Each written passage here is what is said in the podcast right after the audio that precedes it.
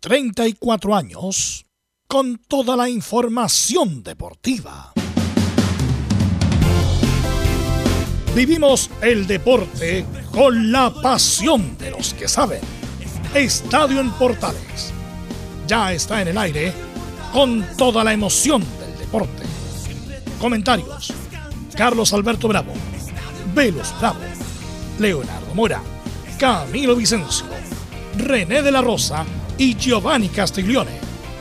Reporteros: Belén Hernández, Nicolás Gatica, Felipe Holguín, Laurencio Valderrama, Juan Pedro Hidalgo, Rodrigo Jara, Rodrigo Vergara y Alfonso Zúñiga. Producción: Laurencio Valderrama y Nicolás Gatica. Edición: Leonardo Mora. Dirección: Carlos Alberto Bravo. Estadio en Portales es una presentación de Ahumada Comercial y Compañía Limitada. Expertos en termolaminados decorativos de alta presión.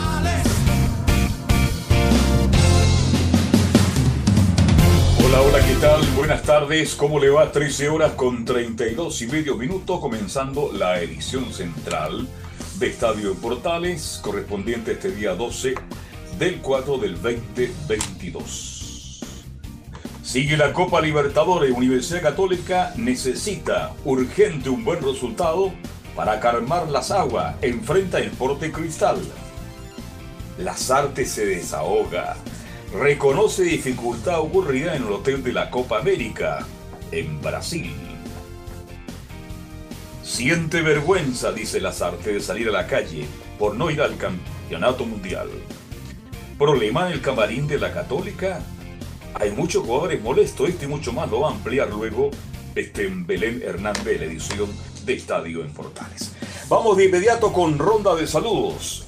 Partimos con el habitual con don Nicolás Ignacio Gatica López, quien nos va a hablar todo lo que está haciendo Colo Colo para el partido de mañana. ¿Qué tal, Nicolás? Buenas tardes. Sí, buenas tardes a todas las sintonías Estadio en Portales. Claro, bueno, ayer se liberaron, recordemos, los audios del VAR en los goles famosos ahí, polémicos de Unión Española y de Colo Colo también por supuesto veremos cómo se prepara el equipo Albo para el partido de mañana donde habría una novedad, un juvenil de 20 años sería inscrito para el partido de mañana ante Alianza Lima. Pero esto y mucho más nos va a contar Nicolás Gatica. Saludamos de inmediato a don Felipe Holguín. ¿Cómo le va Felipe? Buenas tardes. ¿Cómo está la Muy buenas tardes, Carlos Alberto, para usted. para todos los oyentes de Estadio en Portales que nos escuchan a esta hora de la tarde. Viene, lo quería mencionar eh, ahora en titulares, eh, la Universidad de Chile ya se prepara de lleno no va a tener descanso, por lo menos por ahora, en lo que va a ser eh, estos entrenamientos de cara al duelo del día sábado, donde tendrá que enfrentar en una finalísima al cuadro de Palestino. Por supuesto, será transmisión de estadio en Portales.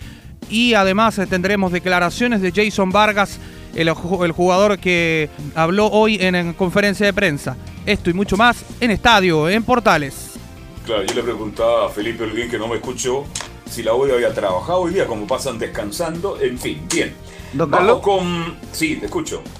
Sí, no, eh, solamente eh, marcarle que eh, Felipe Alguín lógicamente está en, el todo el contexto de la conferencia de prensa que pronto tendremos con Jason Vargas. No, no se, no se preocupe, no se, no se ponga tranquilo, tranquilo, John Wayne. Gran actor John Wayne, qué tremendo pedazo de actor. Vamos con el informe de Católica. Belén Hernández, ¿cómo le va? Buenas tardes. Sí, muy buenas tardes, don Carlos Alberto, y a todos los que nos escuchan hasta ahora. Claro, hoy día vamos a estar revisando todos los detalles de este importantísimo duelo de, que va a enfrentar la Universidad Católica ante Sporting Cristal, el, equipo peruano, que viene, bueno, vienen los dos de, dos derrotas. esta es la segunda fecha que van a, que van a disputar por el grupo H de, de la Copa Libertadores. Así que vamos a estar revisando esos detalles y también vamos a estar escuchando declaraciones de Nehuen Paz. Así que esto y más en Estadio en Portales. Y vamos a hablar también de los rumores, ya apareció en el diario El Mercurio, la situación entre San Paolo y algunos jugadores partiendo por Orellana y otros más en la Católica. Parece que por ahí viene la baja del cuadro colegial. Sigamos saludando de inmediato entonces, saludamos a... ¿Qué pasa con las colonias, Laurencio? ¿Cómo están las colonias para la próxima jornada? Laurencio Valderrama, ¿cómo te va? Buenas tardes. Y también vamos a saludar en breve a Juan Pedro. Muy sí, sí, tranquilo, tranquilo, tranquilo, si lo tengo todo anotado. ¿ah? Excelente, muy no, no, lo no, lo descoordinemos porque yo me pongo nervioso y se me echa a perder el genio, ¿viste? ¿Ah? Y usted sabe que cuando a mí se me echa a perder el genio, me gusta cortar el queque. Ya, vamos. Eh, claro, eh, vamos a estar con el resumen de las colonias, lo que estaba pendiente de César, Bravo, el técnico de la Unión Española, que valoró eh, la erupción de Leandro Garate, el delantero de la Unión Española. También resumiremos y actualizaremos informaciones de Audax y de Palestino. Y en el primer bloque estaremos con declaraciones de Martín Lazarte, justamente bien lo mencionado usted, don Carlos, con esta revelación de, lo que ocurrió en Copa América. Y por cierto, también una actualización y, algunas declaraciones sobre la situación delicada que está viviendo César eh, eh, Rincón, que está eh, eh, luchando para mantenerse con vida. más por supuesto, en Estadio Portales. Perfecto, gracias Laurencio. Y nos vamos de inmediato Antofagasta.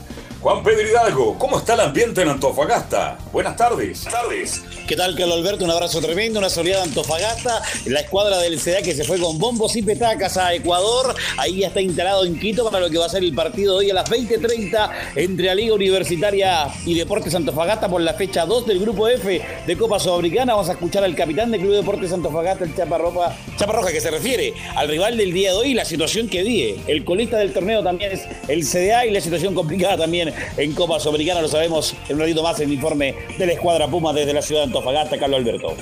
Perfecto, gracias Juan Pedro. Y ahora sí, salvamos a nuestros estelares en el día de hoy. Partamos por don Camilo Marcelo Vicencio Santelice. ¿Cómo le va? Buenas tardes. Muy buenas tardes, Carlos, para usted y todos los auditores de estadio en Portales. Carlos, si usted hablaba de la selección al principio y ya se empiezan a dar nombres, y hay uno que se menciona de Beñat San José que habrían conversado. Bueno, lo podemos profundizar, pero no creo que tenga, no creo que sea la solución óptima a, lo está ofreciendo el representante, pongámonos serios. Pero yo, antes que eso, bueno, ya más estar en la media hora hablar de la indisciplina. ¿Por qué se saben las cosas después de? ¿Por qué no se saben cuando la prensa dice hubo disciplina en la Copa América 2021 y ahora recién el señor Lazarte da a entender que fue algo que se transformó en algo casi imposible de mejorar, pero que al final se logró el objetivo? Bien, está por ahí el técnico nacional don Giovanni Castiglione. Buenas tardes, Carlos. Buenas tardes a todos los compañeros, los oyentes de Estadio Portales. Acá pendiente del partido de Católico hoy día, fundamental para seguir en pelea en Copa Libertadores. Todo lo que viene y lo que pasa en el camarín, que parece que es una bombita de tiempo. Así que está muy entretenido el programa hoy día. Sí, bombita de tiempo. Hay varios nombres que aparecen ahí. Por el tema de Paulucci. Exactamente. Dicen que Paulucci cuando fue campeón cambió su personalidad y su forma de ser. Así que va a estar muy... Te escucho, Laurence. Laurencio. No, se nos fue Laurencio. ¿Algo quiso decirse? Sí. Bien. Entonces nos vamos de inmediato con titulares que lee, como siempre, Nicolás Gatica. Sí, comenzamos con los chilenos por el mundo, donde Gary Medel fue titular y capitán hasta los 74. Esto es la victoria del Boloña 2-0 ante la Sampdoria por el cierre de la fecha 32 de la Serie A italiana. En Brasil una buena noticia para Eduardo Vargas que renovó hasta 2024 con Atlético Mineiro.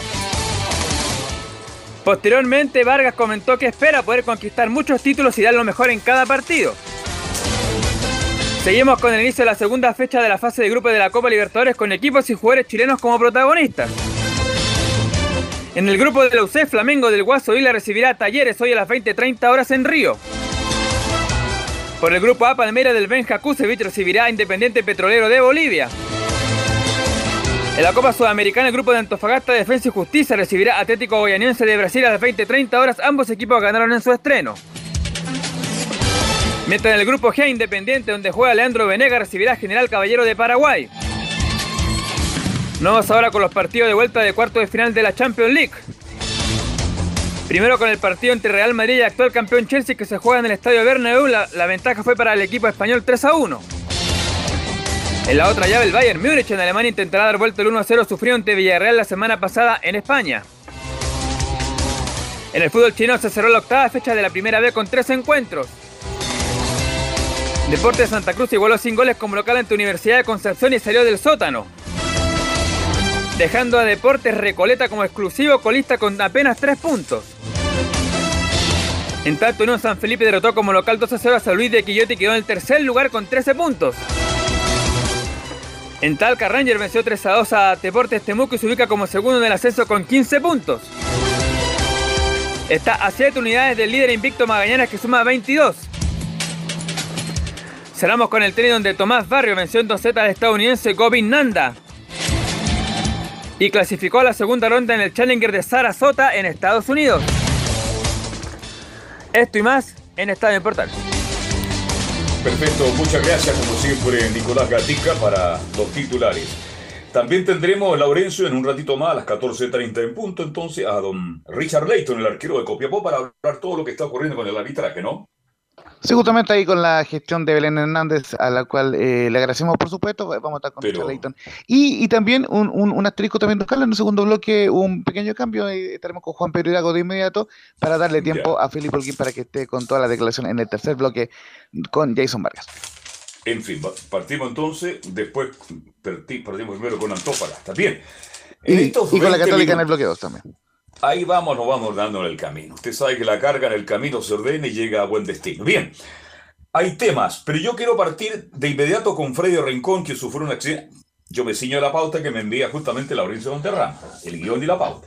Freddy Rincón, ¿qué recuerdos tienes tú de Freddy Rincón, este, Camilo y Giovanni Castiglione, después de este lamentable accidente que ocurrió en Cali y que lo tiene, digamos las cosas como son, entre la vida y la muerte? ¿Qué recuerdas tú de Freddy Rincón, Giovanni Castiglione? Tremendo jugador de la época de Pacho Maturana, Carlos. Eso es mi recuerdo.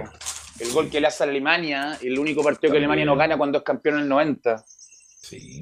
Que se empató, bueno, en ese momento los sudamericanos molestaban mucho a los, europeos, más que ahora, creo yo. Y... Oye, eso. Él jugaba en América de Cali, Freddy Rincón, ¿cierto? Sí.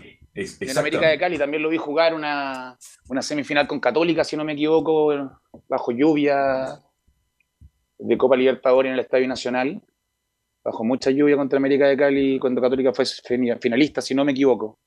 Mm. Claro, es bueno recordar esto porque esto como en la Tremendo jugador, tremendo jugador. Giovanni, Camilo, el 5-0 a Argentina contra... Correcto. Por Colombia. Cuando sigue tirando penales Palermo y todos los tiraba fuera del estadio. Exacto. Ahora, este, es que yo quiero contarle a la gente, a los más jóvenes, que esta generación es como la generación dorada que tuvo Chile. Ahí estaba el profesor Don Pacho Maturana, estaba Valderrama, qué tremendo pedazo de jugador, Asprilla. Eh, Leonel Álvarez. Álvarez, un volante de contención. Que era de los mejores. Qué jugador, Giovanni, ¿ah? y qué elegante, qué técnico. ¿ah? Es que me gusta, mm. Carlos, yo siempre me ha llamado la atención el fútbol colombiano y esa América de Cali de Pacho, o sea, selección de Pacho Maturana y América de Cali, creo que también era de Pacho Maturana, era muy bueno. Era muy difícil ganar, le dieron equipazo, era la base de la selección junto a Nacional de Medellín, de toda la selección de Colombia en ese momento, prácticamente. Yo usted sabe quién era el arquero de ese equipo, ¿no? Y el arquero de ese equipo. Reneguita. Que se mandó en el Mundial y eso le significó a Contra Camerún. llegar más. Exactamente. Como se quería crack, salió a la mitad de la cancha, hacerse el crack, perdió la pelota y le hicieron el gol. En fin, ese Freddy Rincón, para que la gente tenga una idea, pertenece a la generación de Alma, de, tres mundiales, de Aprilla, de. Tony de Ávila, Tony de Ávila creo también, ¿no? Estaba en el equipo con Ávila. Puntero derecho. Mm, rapidito, rapidito. rapidito, pecador de la línea. Ese es el recuerdo que tiene la gente de Colombia. Y como Colombia le ha ido mal y este equipo fue tres veces a los mundiales, es la generación dorada de Colombia, Camilo Vicencio. Y por eso hay tanta expectación. Además, un hombre muy joven, recién creo que está cumpliendo los 55 años, Camilo. Carlos, recordar también que era parte del plantel con Escobar, que fue, que, bueno, fue asesinado a vuelta del Mundial. El zaguero central, claro. el zaguero central, sí. El hermano, del, técnico hermano del técnico de la U. Exactamente. Te escucho. Sí, justamente 55 años tiene eh, Frei Rincón y bueno, y tiene una dilatada trayectoria que incluso incluyó el Real Madrid. De hecho, fue el primer jugador colombiano en llegar al Real Madrid. El primer jugador colombiano. Tal cual Camilo Vicencio. Sí, sí, sí. Yo recuerdo, Carlos, la época justamente, la época del Mundial de, Italia 90, esos, tres mundiales, y también las clasificatorias del Mundial del 98, esa que, jugó también ahí y que clasificó, termina clasificando Colombia, pero, pero esa época. Te escucho. Ahí, sí, ahí sí. Ahí sí, ahí sí. Y bueno, Carlos, y recordar que Freddy Rincón era un jugador de pierna larga, rapidísimo, con buena marca, buena llegada. La gente puede decir que estoy describiendo al mejor del mundo, pero eso era el nivel de fútbol en ese momento con jugadores en Colombia que por la orilla eran prácticamente rapidísimos. Me acuerdo que estaba Freddy Asprilla también arriba. Sí. Eh, pero Rincón era un jugadorazo fundamental en los equipos que siempre estuvo. Por algo llegó a Nápoles, Palmeiras, Real Madrid, Corinthians, o sea, un eh, crack, una figura del fútbol colombiano y del fútbol sudamericano. que lamentablemente subió un accidente automovilístico. ¿Usted ha estado en Cali, es Medellín o no? No, nunca. Ya. Cuando vayan a Medellín, a Cali, que son ciudades muy bonitas, son ciudades inseguras. ¿ah? Son, sobre todo en la noche, son ciudades muy inseguras. Dice que ha mejorado algo, pero parece que hubo un accidente por ahí. No sé quién cometió la falta. Este, mm, hay un video que lo estamos observando, pero nosotros queremos hablar de Rincón, la figura, el jugador, el crack, el hombre de Cali. Así que deseamos para él, Dios quiera que salga este partido que es el más difícil que está jugando Giovanni Castiglione. Es complicado, Carlos. según lo que tengo información, la información que manejo yo es que tienes eh, muerte cerebral. Sí. Giovanni. Entonces, dígame, Laurencio. Sí, justamente eh, vamos a, leer el último parte médico que lo entregó el médico Laureano Quintero, eh, un alcance de nombre por supuesto, de la clínica Imbanaco Grupo Quirón Salud, quien eh, más, más, allá que no se descarta lo que tú mencionas, pero indica la información oficial lo siguiente, aseguró que el futbolista sigue en una condición muy crítica y que su pronóstico no ha cambiado. Asimismo, eh, asimismo, el galeno reiteró que su situación se mantiene reservada y seguirán trabajando en torno a la salud del entrenador. Y dice eh, eh, para más profundidad lo siguiente, Freddy Rincón sigue con medidas de, de soporte avanzado, su condición sigue siendo muy crítica, su pronóstico no ha cambiado y por lo pronto, considerando la, delicada evolución que ha venido presentando, seguiremos considerando muy reservado, muy reservado su pronóstico y seguiremos presentando todas las medidas necesarias para manejar su, su situación y esperemos, de acuerdo con su, eh, con su evolución, darles una información pertinente. Ojo, eh, eh, tenemos, si les parece, muchachos, una declaración de perita John Hernández de Gun Sports, quien revela la última, digamos, la, la bajada del último parte médico, donde dice el trauma fue muy fuerte y tomaron el riesgo de operar por la severidad de los golpes. El trauma fue muy fuerte, no pensaban operar, esperando eh, por el tema de la desinflamación, pero tomaron el riesgo de hacerlo el día de ayer por la severidad de los golpes y el sangrado, y pues gracias a Dios a la Virgen fue exitoso. Eh, lograron parar el sangrado eh, y hoy habrá junta médica de neurotraumatólogos para evaluar el caso exactamente, obviamente como, como lo estamos manejando de, de, Freddy Rincón. Entonces, eh, la noticia es que van a venir varios neurotraumatólogos eh, que saben y que son expertos. Esta clínica, no sé si, si, lo decía ahorita en el primer informe, pero esta clínica, entregamos la información el día de ayer, eh, no es solamente una de las mejores del Cali, de Valle del Cauca de Colombia, sino una de las mejores de, de Latinoamérica y están haciendo hasta lo imposible, hasta no, no se ahorren el mínimo esfuerzo para que Freddy pueda salir de esta. Justamente reiterar el agradecimiento a, a Win Sports por ese audio. Le damos las gracias. Carlos. Sí, te escucho. Estaba leyendo, individualmente tuvo, están incluido en el Paseo de la Fama de Corinthians, donde estuvo tres años. Sí y también fue reconocido, es reconocido como el jugador insignia de América de Cali, por lo que decíamos que era jugador emblema de América de Cali junto a todo ese equipo. En la mejor época de América de Cali, pues acuérdense que Cali salió, salió a la segunda división, uno de los más grandes equipos de, de, Colombia y fue perdiendo protagonismo porque ya no era justamente el equipo que peleaba todas las Copas Libertadores de América. Ahora, bien, lo describía y tú, era un hombre muy potente, muy fuerte físicamente, un hombre muy alto. Tendría un metro ochenta y seis, más o menos, ochenta y cinco. A ver, acá creo que lo puedo tener. Claro, por ahí tú sabes que. Y pierna larga, como decías tú, muy 1.94, Carlos. Imagínate, 1.94. Era un tanque, pero un tanque con habilidad, con talento. Y un tanque flaco. Claro. Él tenía rapidez para la altura que tenía, muy rápido, una gran habilidad y técnicamente era muy dotado, como son casi todos los futbolistas colombianos. Entonces fue figura en el Madrid, fue figura en la selección de Colombia, fue figura en Corinthians, un hombre muy joven y el accidente automovilístico es producto que él venía en su camioneta, tengo entendido, Laurencio.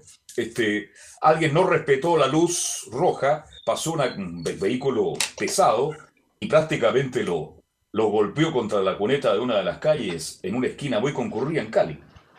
Exactamente, ah, eh, así que le mandamos mucha fuerza a, a, Freddy Rincón y también, ojo, eh, para también he escuchado un audio muy breve, eh, porque yo creo en las energías positivas siempre.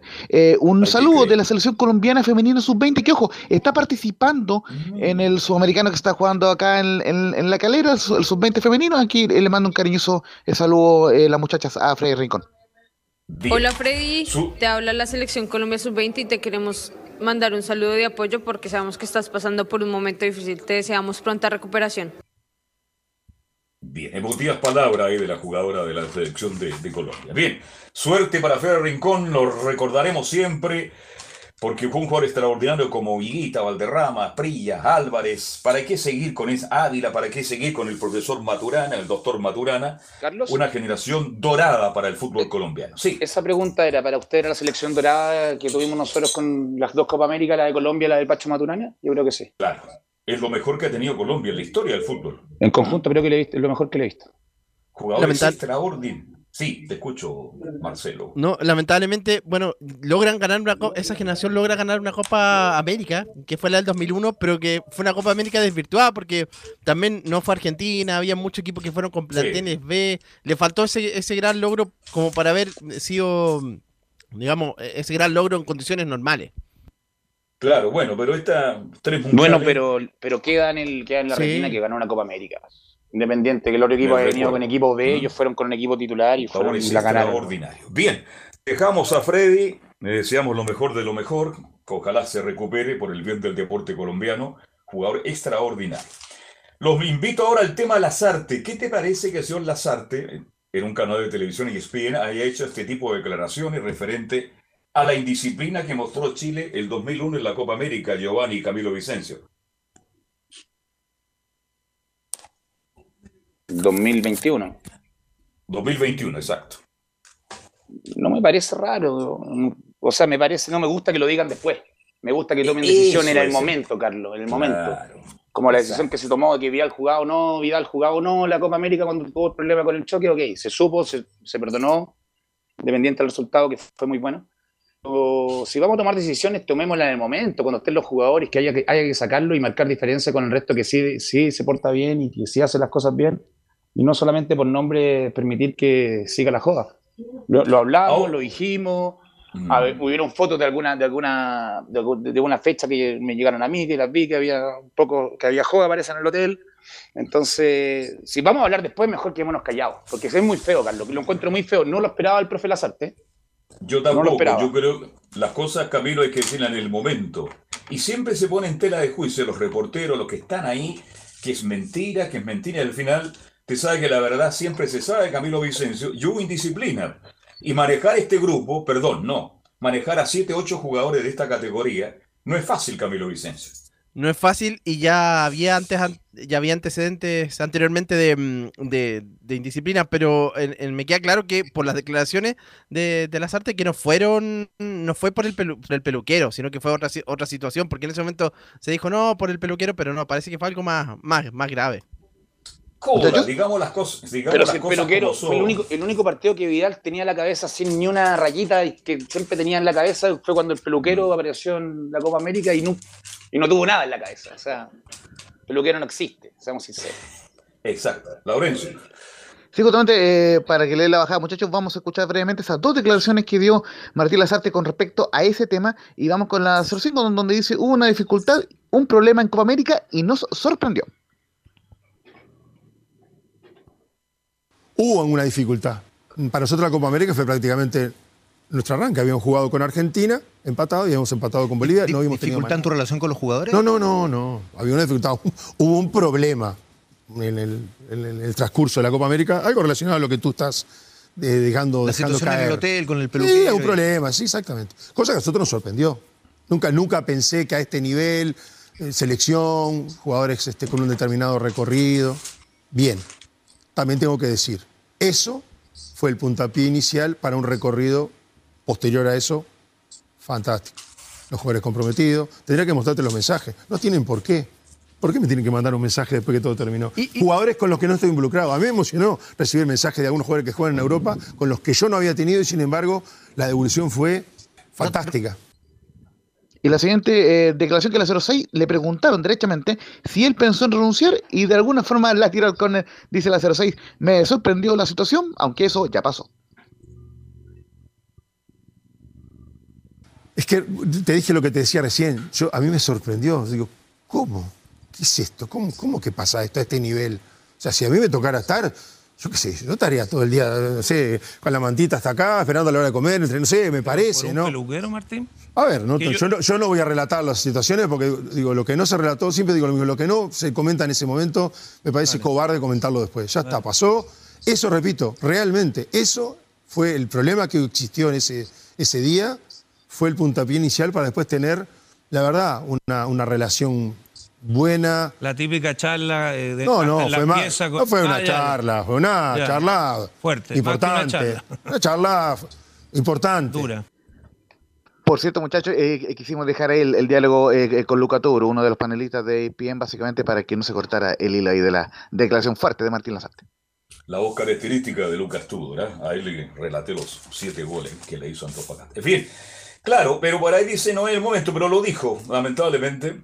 A él le sorprende que a ese nivel, pero bueno, los futbolistas chilenos, no todos, no todos, ha cambiado, ha mejorado mucho Giovanni Castiglione, te sabe en todos los aspectos, porque ahí tendríamos que entrar en un tema ya más profundo. Cuando uno conoce la formación del futbolista chileno, de los últimos 30 años que me doy el orgullo de conocerla, de que pocos periodistas se preocuparon de la formación, y a usted le consta, e incluso cuando usted y todos mis amigos partiendo por dejaron la actividad, yo seguí yendo a la formación del fútbol chileno, porque creo que ahí tiene que estar.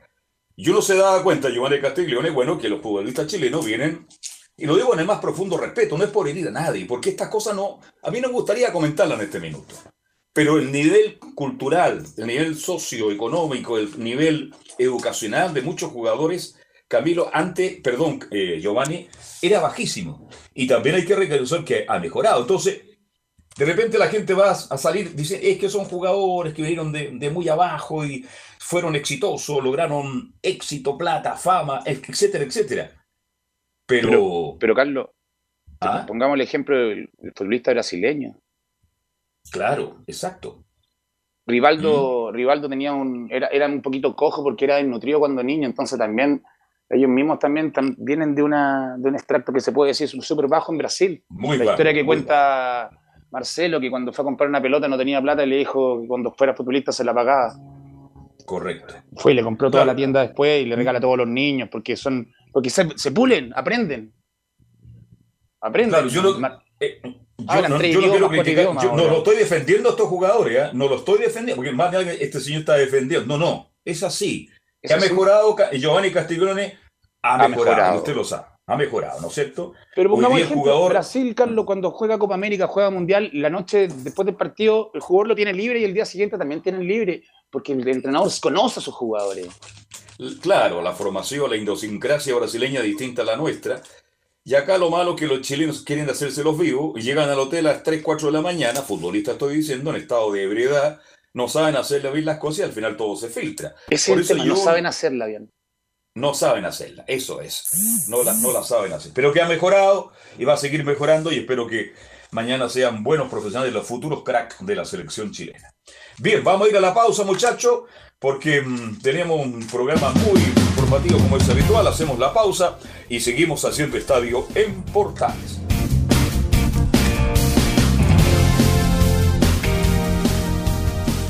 Radio Portales le indica la hora. Las 2 de la tarde. Reparación laboral. Abogados especialistas en accidentes del trabajo, despidos injustificados y autodespidos. ¿Tuviste un accidente de trabajo en los últimos cinco años y ese accidente se originó en la conducta negligente de tu empleador? Es muy probable que tengas derecho a obtener una indemnización por los daños causados. Consulta gratis. Reparación laboral. Profesionales dedicados a entregar asesorías en temas relacionados con todo tipo de accidentes laborales en todo Chile, de Arica a Punta Arenas. www.reparacionlaboral.cl ¿Quieres tener lo mejor y sin pagar de más?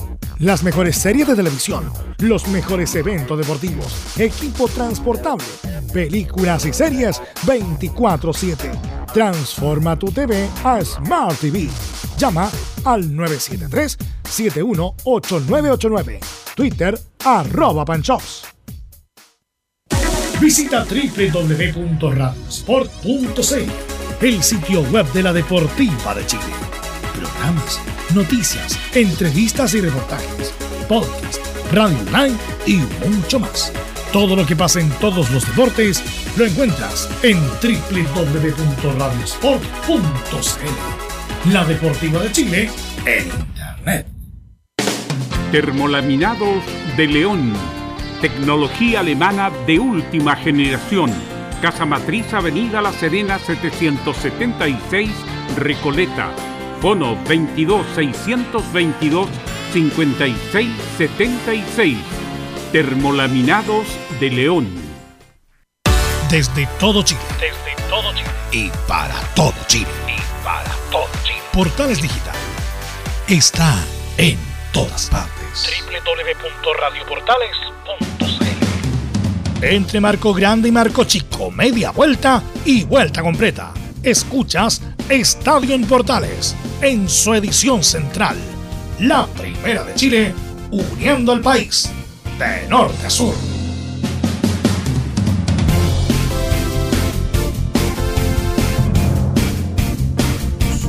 ¿Tuviste un accidente en tu trabajo? ¿Te sientes con las manos atadas? ¿Te despidieron injustificadamente? En reparación laboral te asesoran y acompañan abogados especializados en temas de trabajo. Los resultados los respaldan. Consulta gratis a lo largo de todo Chile. Encuéntranos en www.reparacionlaboral.cl. Bien, esta noche nos vamos al estadio. Será transmisión de Estadio Portales Digital porque la Católica Belén tiene un partido durísimo. Más allá. Eh, a ver, hay una presión para Paulucci en el sentido que si gana este partido vuelve las aguas a calmarse. Si pierde este partido, me imagino que ya va a venir la crítica mucho más fuerte de la que ya está recibiendo el técnico de la Católica. Así que lo saludamos y usted nos cuenta todo lo que va a ocurrir esta noche, cuando esta, esta tarde noche, cuando Católica juegue su segundo partido por la Copa Libertadores de América. Así es, don Carlos, muy buenas tardes nuevamente y a todos los que nos escuchan hasta ahora, claro, porque hoy día la Universidad Católica recibe en San Carlos de Apoquindo a Sporting Cristal, el equipo peruano, como lo mencionaba anteriormente, a las 18.15 horas comienza el encuentro, la fecha 2, recordemos que en la fecha 1 ambos equipos perdieron, cayeron en sus respectivos duelos, Talleres, bueno, la Universidad Católica cayó en la visita a Córdoba ante, Talleres por 1 a 0 y Sporting Cristal, que recibió a Flamengo en la fecha 1, cayó por 2 goles a 0 ante el equipo brasileño. Y bueno, la, en respecto a lo que viene Sporting Cristal en la Liga Peruana, eh, anda muy similar a, la, a, como viene la Universidad Católica, porque viene de caer por 2 a 0 ante César Vallejo el viernes que recién pasó. esto fue válido por la fecha 9 de la Liga Peruana. Van décimos con 12 puntos, al igual que la Universidad Católica en nuestra liga. Han ganado tres partidos han empatado tres y han caído en dos oportunidades, por lo que vienen en, similarmente en, estadística, digamos. En juego habrá que verlos en la cancha hoy en, la tarde. Y bueno, como viene la, la, Universidad Católica, también viene en la medianía de la tabla, hasta noveno con, con 12 puntos. Eh, viene, bueno, viene de una derrota eh, por, por, la Copa Libertadores, viene de una derrota también eh, otra vez por, la, por el Campeonato Nacional, que suma dos, dos derrotas seguidas, tanto en Copa Libertadores como en el campeonato. Y bueno, ese, ese triunfo que, que si bien sumó tres puntos ante la Universidad de Chile, no fue lo que, lo que esperaban eh, respecto al juego, porque como ustedes bien lo mencionan, la Universidad de Chile tampoco es que viene jugando bien. Por lo que no. oye, la U ha jugado mal todo el año, por favor. Terminemos con esa cuestión de la U. Si la U ha jugado todo el año y va a seguir jugando mal. Cerrado el paréntesis, disculpe, porque algunos dicen, si la U ha tenido momentos, pasaje en cada partido, si cuando ganó Calera algunos estaban locos, se fueron hasta la Plaza Italia a celebrar. No. En ese partido con Calera, el debut de la U en el campeonato, tuvo pasajes, tuvo momentos, situaciones de gol que la aprovecharon, pero después para adelante la U ha jugado horriblemente mal. Entonces, cuando la Católica le gana a la U, Giovanni Castiglione y Camilo Vicencio, le gana una U mala y además por errores propios de la defensa de la Universidad de Chile. No lo olvidemos de eso. ¿ah? ¿Y cómo termina el segundo tiempo también la, la Católica en, ese momento, Carlos? Si fue. Sí, sí, el SOS, ¿ah? Exactamente, tal cual. Así que cuidado con esto, porque esto de la católica a mí ya me preocupa. Perdón, Belén, que la saque un poquito del tema. Usted sigue luego con el informe, pero luego me voy a referir a todos estos jugadores que hacen, que, están molestos en la católica, como Valencia, Tapa, Núñez, el Chapo Fensalía, para qué hablar de Orellana, de Bonanote, etcétera.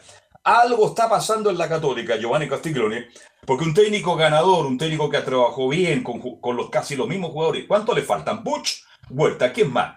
El resto son todos los mismos y Católica no rinde, ya va, ha perdido prácticamente cuatro partidos, cinco partidos seguidos en el campeonato local, no le fue bien el debut de la Copa Libertadores. Por eso yo reitero que si la Católica gana esta noche a Sporting Cristal, uno de los grandes del fútbol peruano, después de Alianza y de Universitario, a lo mejor las aguas se tranquilizan, Giovanni Castiglioni, y la Católica puede retornar, retomar el fútbol que mostró en un momento dado y que daba la sensación que en Chile era insuperable me recuerda la situación de Católica Colo Colo Bartichotto, que el Libertadores luchó, luchó, pero en el torneo nacional andaba mal, Carlos. Sí. Y también en la misma situación de que habían jugadores molestos, porque le sacó, el, me acuerdo que había cortado el cigarro, que había cortado la, el libre después del partido, Bartichotto cuando estaba con los problemas, y bueno, terminó saliendo de, Colo Colo siendo campeón incluso.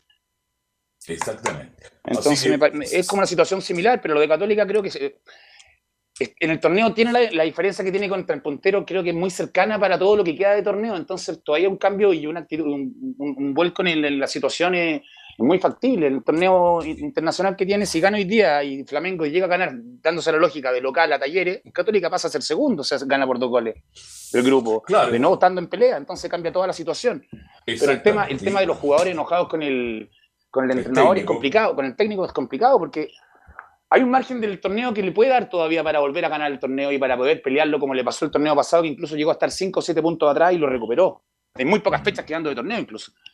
Entonces el tema de la Libertadores, que, es lo que le importa, pero también se sabe que Católica está enfocado en su estadio, no en la Libertadores. Se sabe la forma que cuando partió el torneo, entonces no sé a qué punto se puede ir en este, en este caso contra Católica, porque el entrenador tiene exigencias, pero ¿cuáles tiene? Porque la Libertadores no tiene exigencia. En el torneo nacional tiene pelear el torneo contra Colo Colo directamente, creo yo. Y no están dando resultados, pero tampoco la está La única exigencia que tiene ahora Belén es que la Católica pase la otra fase y de ahí, de acuerdo al sorteo, la Católica puede ir avanzando. Belén Hernández. Claro, justamente a eso, a eso iba el tema de los objetivos, porque desde un principio, antes de que se desde que, bueno, antes de que se conocieran los grupos, eh, se decía que, claro, querían llegar a igualar el mismo em, eh, nivel que, que, llegaron el, el, año pasado en Copa Libertadores, que fue pasar a octavos de final, y de ahí más si es que se podía, claro, seguir avanzando. Y en temas de em, campeonato local, eh, su objetivo principal es el pentacampeonato. Y respecto a esto, en conferencia de prensa ayer en Buen Paz le consultaron si es que por el momento que está pasando la Universidad Católica por esta mini crisis o una crisis que ya muchos lo han llamado, em, si cambiaban los objetivos.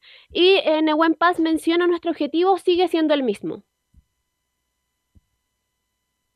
A ver, jugamos un equipo importante, un equipo grande después de perder un primer partido de visitante ante un, ante un, muy buen equipo. Yo soy argentino, lo conozco, eh, sé el equipo que es Talleres, sé el, sé el partido que hicimos, que, que creo que no, que, que, por ahí un empate hubiese sido por ahí eh, un, buen resultado. Pensar así en un primer partido sería, sería muy, muy mediocre. Eh, entonces, no, la verdad que no, no, se, no, no, se me pasa por la cabeza ni a mí ni a todos mis compañeros. creo que se ha visto por eso tantas rotaciones para poder llegar eh, de, la, mejor forma al partido de mañana. Nuestro objetivo sigue siendo claro, es el, eh, de pasar a eh, clasificar a octavo de final y eso no, no, no, va a cambiar por un, por un resultado de un primer partido de Copa. Respecto al tema de, la autoevaluación y su rendimiento, ayer usted también lo tocaba, don Carlos, eh, eh, que todavía está el debe en, la defensa en Buen Paz, no ha demostrado su, mejor, sus mejores partidos. Y eh, le consultamos su qué, le había parecido su, rendimiento, si le había gustado, si ha quedado conforme de cara cuando llegó a, la Universidad Católica, porque justo se topó con, el, un, mal, un mal momento que está viviendo la franja. Y menciona, he tenido partidos mejores. Sí, a ver, obviamente que he tenido partidos mejores, por ahí Everton, la U de Chile y, otro, y otros partidos por ahí que a mí no me han gustado, por ejemplo con O'Higgins a mí no, no, me, no, me, ha gustado mucho, en general lo que hicimos todo el equipo ese primer tiempo, después el segundo tiempo se mejoró, este, pero bueno, obviamente que no, no estamos grupalmente en el, en, el, en el mejor momento, eso pesa también, pero bueno, yo estoy acá obviamente para que para eso, para ayudar al equipo, para, para que todos mejoremos palmente. Eh, y bueno, eso obviamente se necesita de, del, individual de cada uno para que el equipo mejore, consiga resultados y eso obviamente nos va a dar confianza a todos. Estamos trabajando para eso, para que el equipo vuelva a tener esa confianza que tuvo, que supo, que supo tener y empezar a agarrar esa continuidad de partido, de, de triunfo que este equipo ya, ya tuvo en varias oportunidades. Bueno, respecto a lo que va de este partido que van a tener hoy en la tarde, a las 18.15 horas va a comenzar el partido, pero la transmisión en Radio Portales comienza a las 18 horas y va a estar eh, relatando Felipe Holguín, en comentario va a estar Camilo Vicencio y, eh, bueno, haciendo cancha... Eh, la, ¿Qué les habla? Belén, Hernández va, a ser lo mejor de la transmisión. ¿ah? Lo mejor de la transmisión.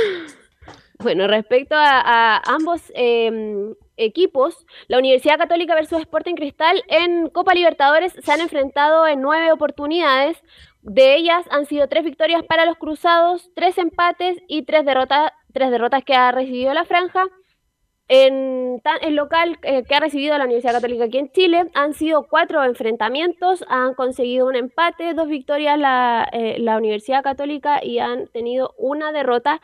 Y respecto a los equipos peruanos que ha enfrentado la Universidad Católica en este torneo internacional, han sido 18 partidos, de los cuales 9 han sido triunfos para la franja, 4 han sido empates y 5 derrotas. Carlos, respecto a... Algo quiere agregar el comentarista Vicencio. Sí, y es clave, como eh, en todo sentido, este, este compromiso por, lo, por, por superar el, el, mal momento, obviamente que es el, el, motivo eh, principal, pero también lo de, mm, también si quiere mantener, si la Católica quiere tener las aspiraciones de clasificar a la Copa Internacional, tiene que apostar a los partidos de local y sobre todo contra este rival que podría también no ser directo, pero eh, uno lo miraba antes, de, antes del grupo y apostaba que la Católica podía pelear con talleres a lo mejor, pero ya, bueno, ya se comenzó mal y hay que obviamente ahora triunfar eh, eh, ante Sporting Cristal y después intentar de sacar los puntos de visita también en Perú. Camilo, Camilo, en el peor de los casos, rival directo por el caso de clasificar a Sudamericana. En el peor de los casos, esperemos que no. Yo creo que Católica está a nivel para poder pelear la Talleres el segundo lugar del grupo. y, para eso es fundamental hoy día ganar y ojalá ganar por una diferencia de dos goles, que acá los goles valen mucho en Copa Libertadores, aparte de la localidad. Antes de ir con la formación que nos va a entregar Belén en exclusiva para Portales, Oiga, pero no es casualidad. Valencia entra y sale, ya no es titular. Atención. Tatia entra y sale, tampoco es titular titular. Si uno, síganme, Núñez ha tenido un bajón increíble. Perdió también la titularidad. El Chapa fue en salida, ya está anunciando más el retiro. También lo han sacado de posición, también lo han cambiado. ¿Sabe? Este, Orellana, ¿para qué hablar? Lo citaron, fue El Salvador, ni siquiera jugó un minuto. Ya nota que no han tenido hace mucho tiempo, que sí, que no, que no, que sí. Vale decir que lo, lo que se habla a través de la prensa escrita o digital, como usted quiere llamar en estos tiempos, son todos jugadores que de verdad, siendo figuras, siendo titulares de un momento a otro, Camilo, usted que habitualmente comenta la católica, no se sienten cómodos con Paulucci, pues digamos las cosas como son. No, no se siente cómodo. Y, le agrego a Saavedra, también que era titular, ¿se acuerda? Y ahora también en los últimos partidos eh, ya perdió la, eh, perdió la estelaridad. Y bueno, y ahora finalmente es. Eh, que incluso puede ser Felipe Gutiérrez, va a estar en, esa zona. y lo de Diego Valencia también, que ha tenido un bajón, también ha estado jugando como portero izquierdo. Ahí se nota la ausencia también de, de, de Puch, también, que, fue, que era un jugador importantísimo en esa zona. Yo le hago una pregunta, te, hago a ti una pregunta, Giovanni, tú como técnico nacional, tú que eres entrenador. Bonanote, según el Mercurio, no lo digo yo, dice que mm, lo critica delante de sus compañeros. Te pregunta a ti como técnico y como jugador, pues. Lo critica, lo critica, le dice cualquier cosa delante de todos sus compañeros y después lo va a abrazar. ¿Eso significa que las cosas no andan bien en el camarín, pues Giovanni Castiglione? Pésimo en el camarín, pero no creo que sean críticas, yo creo que son más correcciones que se pueden, que muchas veces se hacen, que, profe, de repente por acá, por allá se puede hacer algo distinto, no, creo que sean críticas directas, porque Paulucci me imagino que lo habría sacado y no lo habría llamado nunca más y bueno, no te ha sido alternado mucho titularidad en Católica. Pero vamos a lo nublado que está Paulucci. Yo, recuerdo antes, previo al partido de la Copa Libertadores, él dijo que la línea de tres estaba muy bien aceitada para este momento. No tiene ni aceitado la línea de cuatro en este momento y dice que está muy bien aceitada la línea de tres y creo que se demuestra en cancha con los goles que le hacen a Católica y los no triunfos que tienen en los partidos. Muchos cambios. Cuando el técnico empieza a cambiar jugadores y de posición y de esquema es porque las cosas ya y si el técnico piensa, dice que lo ve bien, bien aceitado la línea de tres, y uno de afuera que ve los partidos y no se ve nada, no se ve bien, bien aceitado, entonces hay confusión. Entonces son los momentos que el entrenador se nubla y donde tiene que apoyarlo. Y en este caso puede ser Buenanote, que le da algunos consejos, o el ayudante técnico que tiene. Pero yo, pero yo le escuchar que dijo, no, estamos muy bien aceitados la línea de tres, pero digo, pero si en el torneo nacional no han andado ni con cuatro, ni con tres, ni con nada. Entonces, ¿cuál es, qué es lo que ve él bueno de los cambios que ha hecho que no se, que no se dan los resultados entonces? Y eso lleva a que, el equipo que el equipo lo vea de otra manera, los jugadores cortados también se empiezan a enojar, pero como se dice que andamos bien si estamos perdiendo y nos dejan la banca, y entonces se, se, va acumulando una bombita de tiempo que en el momento que explota, déjala Carlos. Fíjate que Orellana, Camilo Vicencio, este, perdóname, Belén, pero que esta es la noticia, ¿ah? más allá del partido, lo que está pasando en Católica. Fíjate que Orellana, perdóname, es un jugador que tiene una carrera, jugó en Europa prácticamente toda su carrera, llegó a Católica, lo llaman, lo citan, no juega, por ahí dicen que entrena muy bien de volante de contención y resulta que ahí hay un mérito de Orellana. Ha mantenido el perfil bajo y no ha entrado en discusiones y en polémicas y en declaraciones. Eso demuestra que Orellana viene de un fútbol europeo donde la rigurosidad y el profesionalismo es distinto. Cualquier otro jugador, con todo lo que ha pasado Orellana y con el cartel que tiene, aunque te guste, no le guste a muchos, ha estado ahí, de bajo perfil, sin hacer declaraciones. Es que es, increíble, Carlos, porque el otro día la Católica realizó muchos cambios en el partido contra La Serena y Orellana no tuvo ninguna oportunidad, ni siquiera, y no creo que no esté para, para jugar por lo menos un, tiempo, no, no, sé, que ahí ya, bueno, ya se, se ve que hay, que hay un conflicto ahí con el técnico, pero obviamente mantiene el perfil bajo, pero, pero podría haber tenido un minuto, era la oportunidad en ese momento. Bien, vamos entonces, Belén, con, con, la formación de Católica para esta tarde y noche será transmisión de Estadio Portales. Felipe Holguín narra este juego entre la Católica y Sporting Cristal.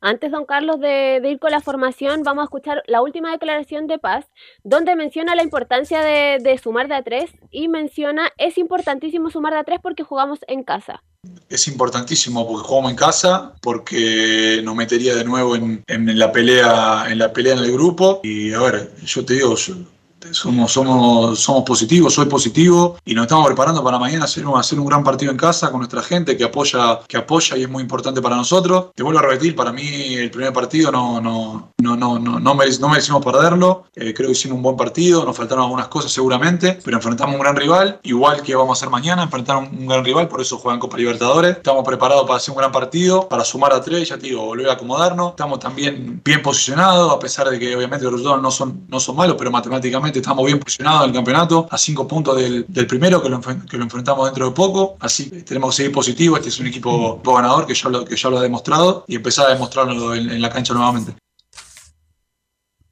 Ahora sí, vamos con las formaciones, con la formación de la Universidad Católica, que iría solamente con, una modificación en, en delantera. Iría con Sebastián Pérez en el arco, volvería a la línea de cuatro, con José Pedro Fuensalida, Branco Ampuero, Nehuen Paz y Alfonso Parot. En el mediocampo iría con Marcelino Núñez, Juan Leiva y Felipe Gutiérrez. Y en ofensivo iría con Gonzalo Tapia, Fernando Sampedri y Diego Valencia, que sería la modificación en reemplazo de Lucas Melano con respecto al, partido que tuvieron allá en Córdoba ante Talleres. Y la formación del equipo peruano Sporting ¿Melano o Malano? ¿Ah? Sí, pues sí, ya en las redes sociales. Es lo que pasó con Ricardo Mariano Dabrowski, ¿se acuerdan? Cuando llegó a Chile le decían Malowski. Y resulta que Ricardo Mariano Dabrowski al final se transformó en un tremendo pedazo de jugador para Colo Colo y fue figura. Así que esperemos que Melano o Malano, como usted guste, si tiene una nueva oportunidad, mejore para que sea titular. Pues, si para eso lo trajeron, ¿no? Sí, hasta el momento no lo ha demostrado Carlos y ha tenido ya varios minutos, pero no ha mostrado, por lo menos hasta, hasta el momento, nada en los partidos que, ha jugado. Está bien, pero no ha demostrado nada porque Católica no juega nada tampoco. Seamos sinceros, hay que ser sinceros. Católica del año pasado a esto es un espejismo. Bien. Entonces, al pedirle al delantero, pedirle al delantero que ande muy bien es difícil cuando un equipo no juega. Sí, también. Si voy con la, voy con la formación, la probable formación que pararía Roberto Mosquera, que sería eh, con Alejandro Duarte en, en, el arco, con una línea de cuatro también, yo, Johan Madrid, Gianfranco Chávez, Omar Merlo, que tuvo pasado en Guachipato, y Nilson Loyola. En el mediocampo iría con Jesús Castillo, Horacio Calcaterra y Yochimar Yotun, eh, seleccionados peruanos. Y en ofensiva iría con Irben Ávila, Christopher González, que tuvo pasado ahí en Colo Colo, y Percy Lisa. Dirige este encuentro Leodán González, uruguayo. Ok, gracias Belén, estaremos muy atentos entonces a la transmisión, que usted decía comienza a las 18 horas, el Estadio Portal Digital, con el comentario de Camilo Marcelo Vicenzo Santeliz, el dato de Felipe Erguín y todo el trabajo cancha periodístico a cargo de Belén Hernández. Así que que tengan una muy buena transmisión, Belén. Gracias, buenas tardes. Buenas tardes. Bien, los invito. vamos al balneario municipal. ¿Dónde quieren ir? ¿Vamos a dar una vuelta por Antofagasta? ¿Buen clima, buen aire? ¿O nos vamos a la plaza, a la, a la plaza ahí de Antofagasta. Vamos de inmediato entonces con don Juan Pedro Hidalgo que nos cuenta las novedades. ¿Cómo está el ambiente en Antofagasta, Juan Pedro? Buenas tardes.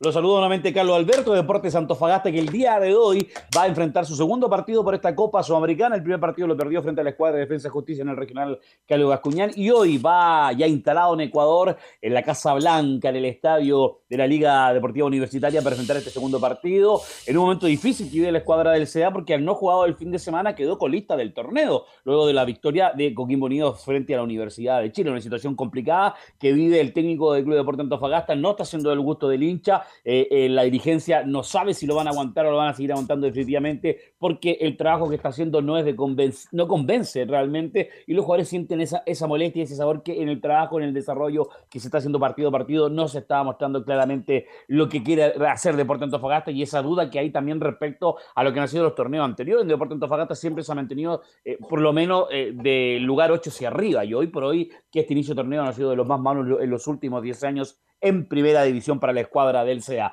Conversamos con el capitán del Club de Deporte Antofagasta, Cristian Chapa Rojas, que eh, conversó eh, respecto a la situación que vive la escuadra del CA, estar en el fondo de la tabla, saben que es una situación complicada, pero con trabajo, con esfuerzo y con sacrificio van a salir del fondo. Escuchamos la primera del capitán del Club de Deportes Antofagasta. Sí, estamos conscientes del momento malo que estamos viviendo en el torneo nacional. Sabemos que no hemos estado en el camino que debiésemos estar en relación a los torneos anteriores. Pero, pero yo tengo fe, tengo mucha convicción de que lo vamos a dar vuelta como lo hemos dado como lo hemos dado vuelta también en, años anteriores, los momentos difíciles. Eh, tenemos equipo, tenemos jugadores y lo más importante, tenemos un grupo dentro del camarín que, que es de buenas, buenas personas y, y esos ingredientes hacen que eh, la visión hacia adelante sea con, con mucha ilusión. Así que estamos en el momento justo como para poder darnos cuenta de la situación que estamos, eh, cosa que, que, la, que la evidenciamos, ¿cierto? Pero eh, es momento ya de empezar a ganar. Así que tenemos esta fecha libre que nos deja en el fondo de la tabla, pero, pero hemos estado en peores situaciones. Así que confío mucho en que, que el equipo va a tener la pasta como para poder dar vuelta a la situación hay confianza para dar vuelta a este momento difícil que vive en el Torneo Nacional Deporte de Antofagasta. Recordemos que el fin de semana va a jugar el domingo a, medio, a mediodía, 12.30, con la escuadra de Curicó. Respecto a lo que es el partido del día de hoy, Deporte, Antofagasta viajó el día domingo con, con toda. Se fueron todos acá de Antofagasta, casi se llevaron hasta mm. el Big Ben, en la portada, todo está instalado eh, en, el estadio La Casa Blanca para ¿Y la, y la Plaza Colón también se la llevaron? La Plaza Colón también se la llevaron. Se, llevaron, el reloj y la Plaza Bicentenario también. ¿ah? Oye, ¿cómo está el reloj? ¿Lo están cuidando? Cuidando el reloj, que esa parte muy bonita de la Plaza Colón. Sí, está siempre bien cuidado, conservado. El reloj funciona, funciona eh, está sonando cada 15 minutos aproximadamente, que es eh, lo que está acordado, o el reloj que, funciona cada 15 minutos. ¿ah? Oye, y el Hotel Antofagasta, ¿cómo está el Hotel Antofagasta? El Gran Hotel Antofagasta.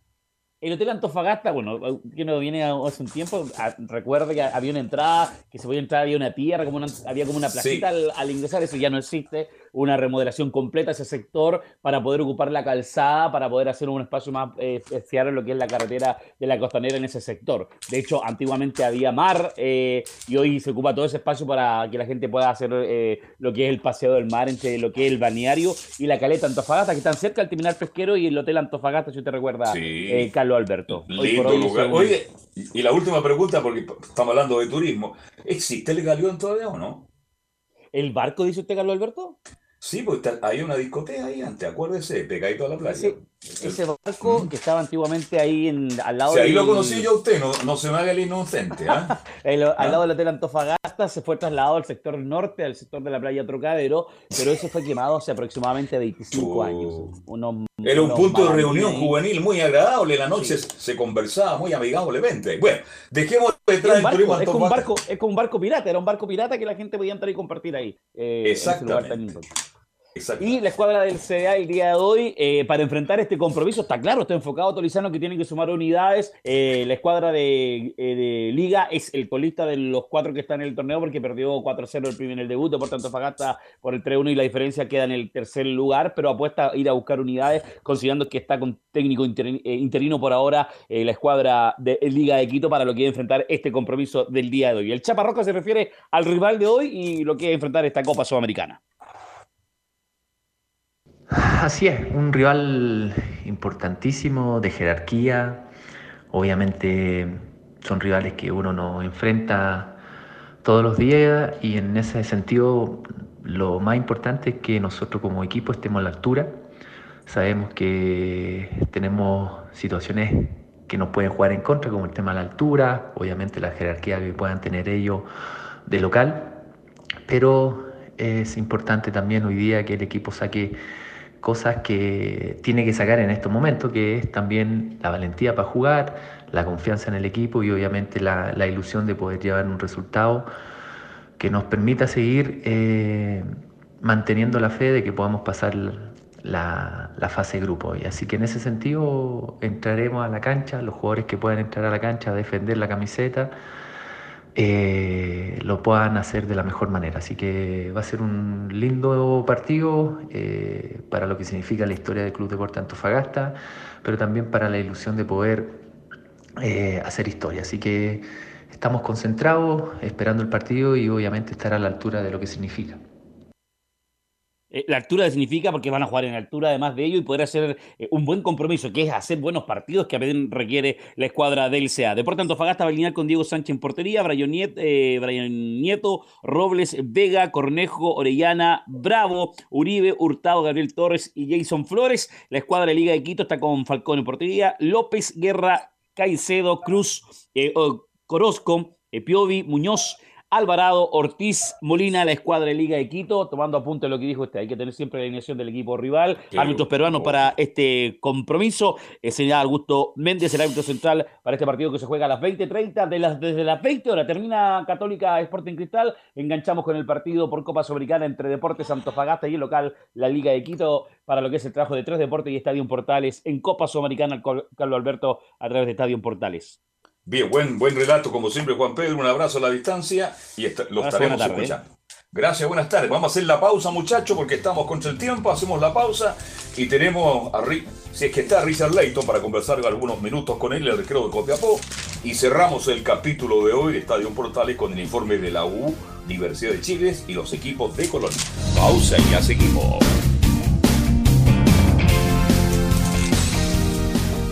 Radio Portales le indica la hora. Las 2 de la tarde, 29 minutos. Lleva al siguiente nivel tus eventos, ceremonias, conciertos y potenciando tu audiencia con DS Medios. Servicio de transmisión de TV en circuito cerrado y vía live streaming HD. Tecnología de punta y un equipo profesional nos permiten realizar transmisiones sin cortes y con la más alta calidad. Cotiza ya ingresando a www.dsmedios.cl. Visita www.radiosport.cl, el sitio web de la Deportiva de Chile. Programas noticias, entrevistas y reportajes, podcast, radio online y mucho más. Todo lo que pasa en todos los deportes lo encuentras en www.radiosport.cl. La Deportiva de Chile en Internet. Comercial IAC y Compañía Limitada. La mejor calidad mundial en laminados decorativos. Comercial IAC y Compañía Limitada es Pertec en Chile, San Ignacio 1010, Santa Rosa 1779, Avenida Mata 446 y Portugal 501. Comercial IAC y Compañía Limitada es Pertec en Chile.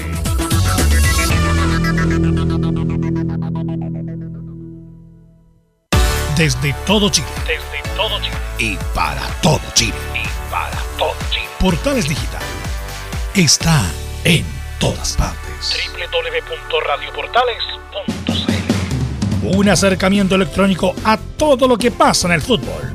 Escuchas Estadio en Portales en su edición central. La primera de Chile, uniendo al país de norte a sur.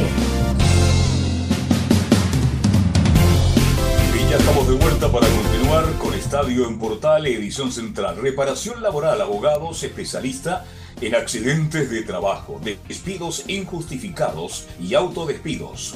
Consulta gratis en todo Chile. www.reparacionlaboral.ce. Usted me avisa en cualquier momento entonces, Laurencio, si tenemos ya el contacto con Richard Leighton, arquero de Copiapó. Laurencio. No está Laurencio Carlos, pero todavía ya vamos a estar, le avisamos de inmediato cuando esté Richard Layton. Entonces, como no podemos perder tiempo, que usted sabe que el tiempo es oro en radio, nos vamos de inmediato con. Sí, le escucho. Sí, justamente aquí eh, estamos coordinando con Emilio Fisa para eh, tener a Richard Layton en breves minutos. Laurencio. Carlos. Sí. Aprovechando. Ahora sí. Universidad Católica, ¿usted le ve algún remedio o tiene que ser el cambio técnico?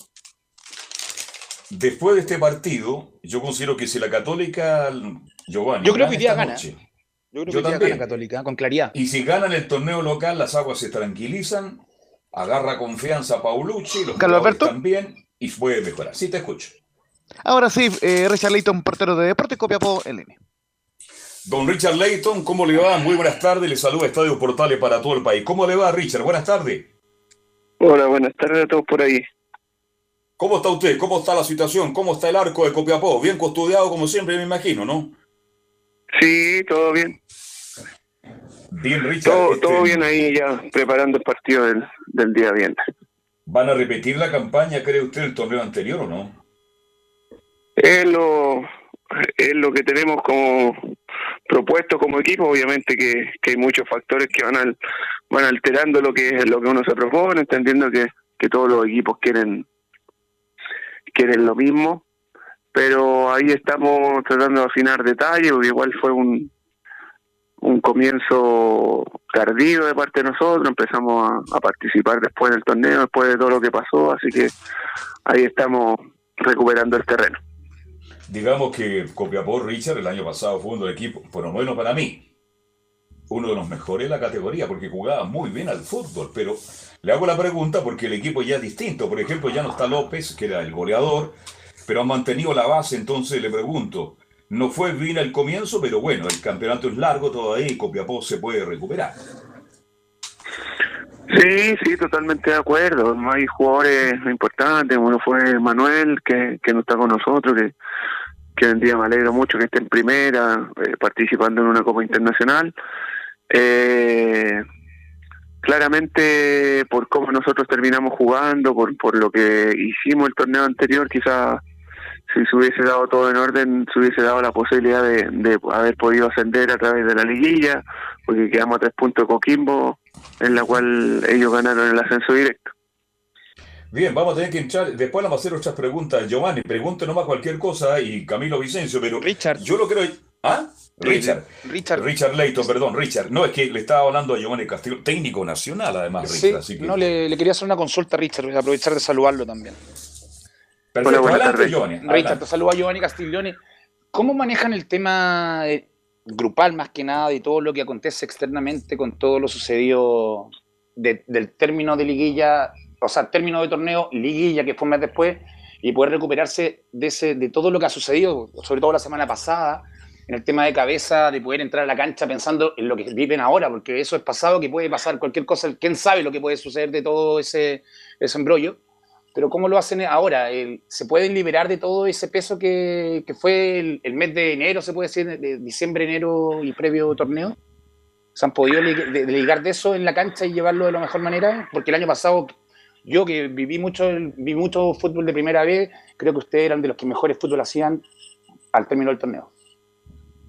Eh, claramente no, no es fácil, no es fácil por, bueno, por todo lo que pasó, que que claramente es conocido, que nos ganamos un, derecho deportivamente de jugar una final de por el ascenso con un rival determinado, que en su momento era Curicó, y después por un tema de, demanda que no nosotros no teníamos mucho que ver, terminó cambiando el rival, terminó cambiando el el, eh, el rival, el día, la hora, terminó cambiando todo, terminamos jugando después de 45 días, los cuales en el intertanto pasaron un montón de cosas en las cuales nosotros no, no pudimos entrenar, que muchos perdieron sus casas, bueno, toda esa historia es sumamente conocida.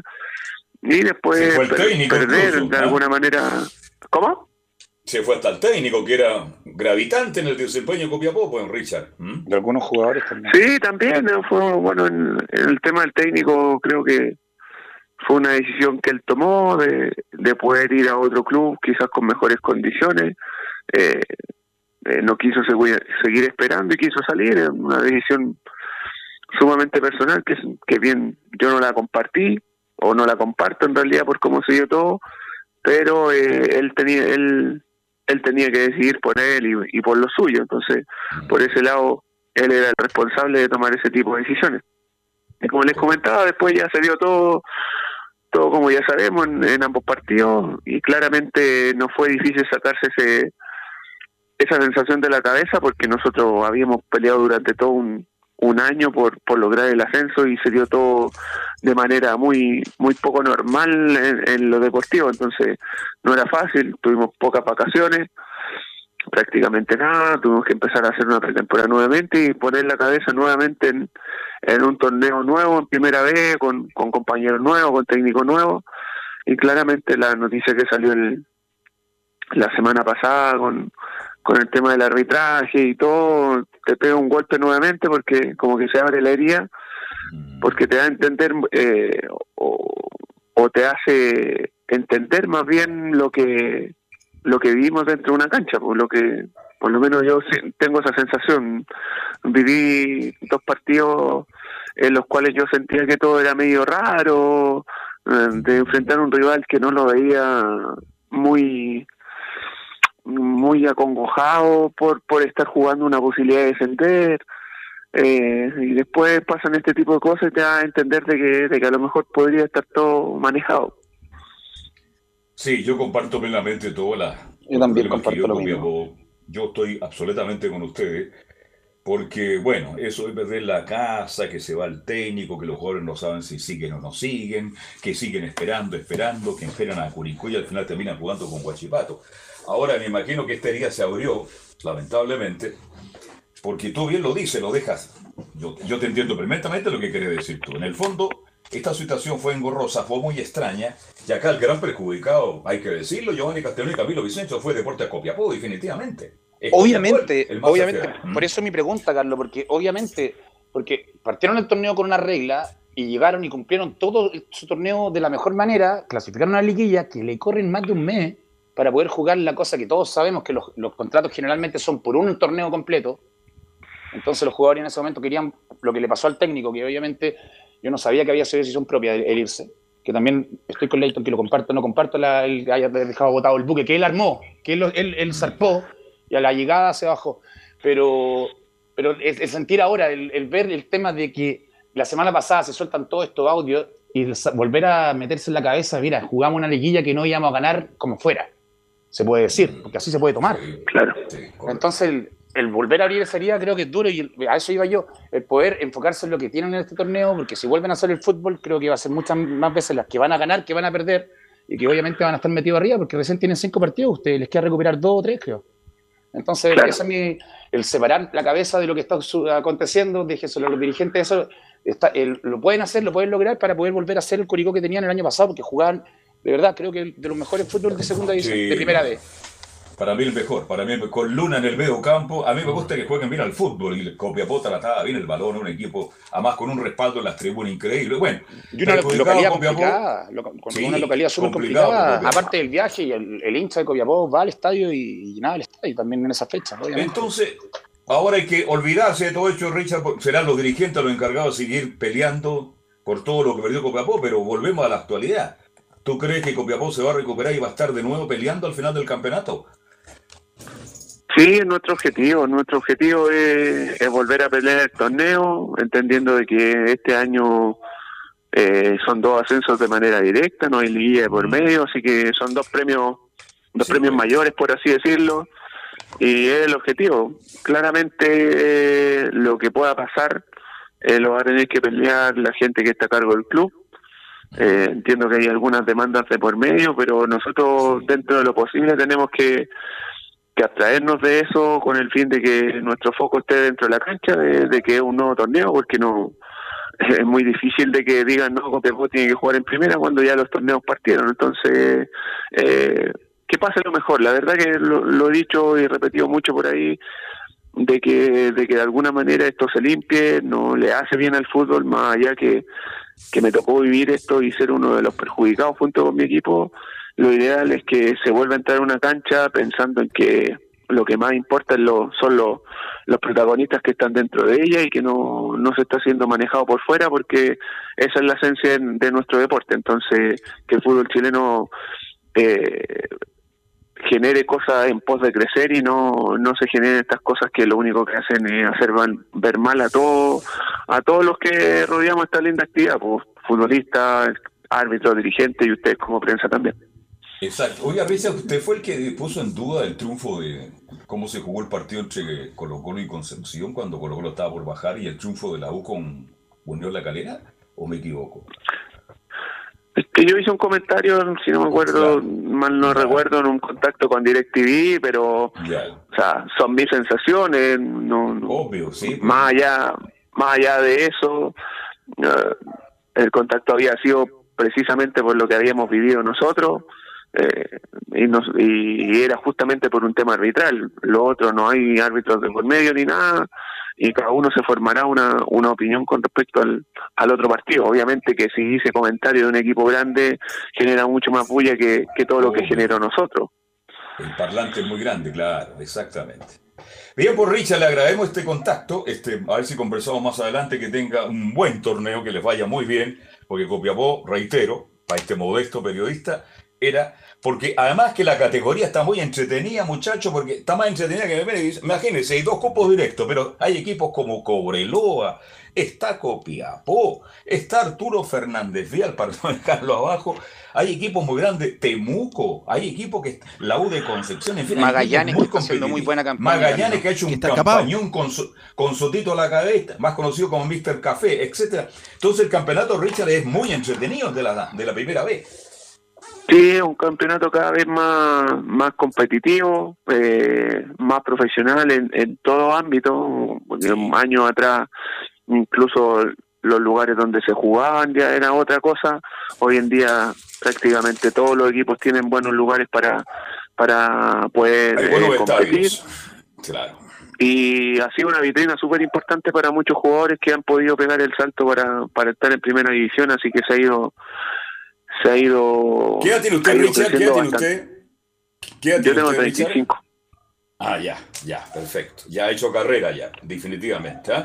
Pero le quedan cinco años para, para buen nivel todavía, ¿no? Sí, sí, esa es mi, esa es mi, mi meta. Por lo menos jugar hasta los 40 y pasado los 40, si, si el físico me lo permite y también lo que vaya realizando yo, eso lo tengo súper claro. Por suerte no, en el correr de mi carrera no he tenido lesiones ni nada, ni nada grave, así que físicamente estoy 10 puntos. Carlos. Un abrazo, gracias por el contacto, Richard. Eh, Buenas tardes, que le vaya bien. Sí. Eh, ya, igual a usted. Antes que, se nos, antes que se nos vaya Richard. Richard, no se vaya todavía, Richard, Richard, Richard. No se vaya todavía, a ver. Obviamente, no puedo dejar de plantearle una pregunta a Richard Leighton, eh, otro de saludarte primero que todo. Eh, habla, habla Emilio Freixas. Eh, tú fuiste durante mucho tiempo eh, uno de los baluartes de Deporte Valdivia, actualmente en la segunda división profesional, y hoy tienes sin duda un técnico de, lujo. Yo, creo que es uno de los, de los técnicos que cualquier equipo de, de, ascenso le gustaría tener, como es el caso de Luis Marcoleta. pero sin embargo queda esa sensación, por lo menos a partir de lo generado en el torneo pasado, que eh, en este momento, torneo 2022, eh, es un equipo en rodaje, eh, donde tiene eh, probablemente buenos refuerzos acorde a la categoría, pero le cuesta, le cuesta, digamos, penetrar en, la cancha. ¿Tú cómo lo ves a la distancia, habiendo formado parte de este equipo que incluso llegó a estar en el profesionalismo en la primera vez? Sí, sí, tuve cerca de tres años, bueno, pero siempre participando en primera vez. Llegué posterior a al ascenso que, obtuvo la institución. Eh, y hoy en día, lamentablemente, en segunda, en una, en una ciudad muy, muy linda, que obviamente la voy a recordar siempre, porque nació, nació mi hija ahí, así que es una valdiviana. Así que uno siempre tiende a estar eh, pendiente de lo que está haciendo el equipo, Entiendo que como institución, más allá de muchos problemas que hubieron, está creciendo, están formando un complejo, bueno, como tú mencionaste, tiene un, un técnico que tiene muchísimos logros, sobre todo en primera vez, eh, y que recién van dos fechas. Eh, entiendo que ayer ganaron a, Lautaro Win, que termina siendo un, rival que es súper fuerte en la categoría. Mm. Eh, así que están ahí. Yo creo que con la experiencia que tiene que tiene el profe, su cuerpo técnico y algunos eh, colegas que conozco que, que han vuelto a, jugar ahí, espero que les vaya de lo mejor y que y que puedan lograr el ascenso, que incluso es más es más complejo que primera vez. Yo, me tocó jugar un año en esa categoría también y uno tiende a pensar de que de que es fácil y, y la verdad que es sumamente complicada y competitiva. Bien, Richard, gracias, muy gentil. Y que le vaya, pero no, muy gracias a usted. Igualmente, que esté muy bien. Chao, muy gentil. Chao, chao. No podemos ir a la pausa, estamos contra el tiempo. Vamos a debate con Felipe Olguín, el informe de Universidad de Chile. ¿Qué tal, Carlos Alberto? Los saludo nuevamente a usted y a todos los oyentes de Estadio Portales que nos escuchan a esta hora de la tarde. Eh, bien lo mencionaba en titulares al respecto de que habló Jason Vargas hoy en conferencia de prensa en el Centro Deportivo Azul. Se refirió a varias cosas, entre ellas eh, la posible salida de el del técnico Santiago Escobar. Eh, también se refirió, entre otras cosas, eh, lo que había sido este partido tan difícil para la U, que se generaron ocasiones, pero que no supieron concretar por la poca efectividad. pasemos a revisar, por honor al tiempo, las primeras declaraciones de Jason Vargas, donde habla al respecto de la de la falta de efectividad y se refiere y dice, nos falta la efectividad. Bueno, todo es, es trabajo, entrenando el día a día. Eh, lo único que nos falta, como he dicho en las respuestas anteriores, es el detalle del gol, de la efectividad. Hemos, no hemos creado muchas ocasiones y nos falta solamente ese punto final que, que es el gol, que es la efectividad. Ahí están unas breves declaraciones de Jason Vargas, que hoy en la conferencia de prensa, Carlos Alberto y a los oyentes que nos escuchan hasta ahora, fue bastante rápida esta conferencia de prensa, no, no tuvo tantos argumentos para las preguntas. Es que, no es de muchas palabras, Vargas. Vargas no es de muchas palabras y bueno, por lo menos levantó un poquito este fin de semana.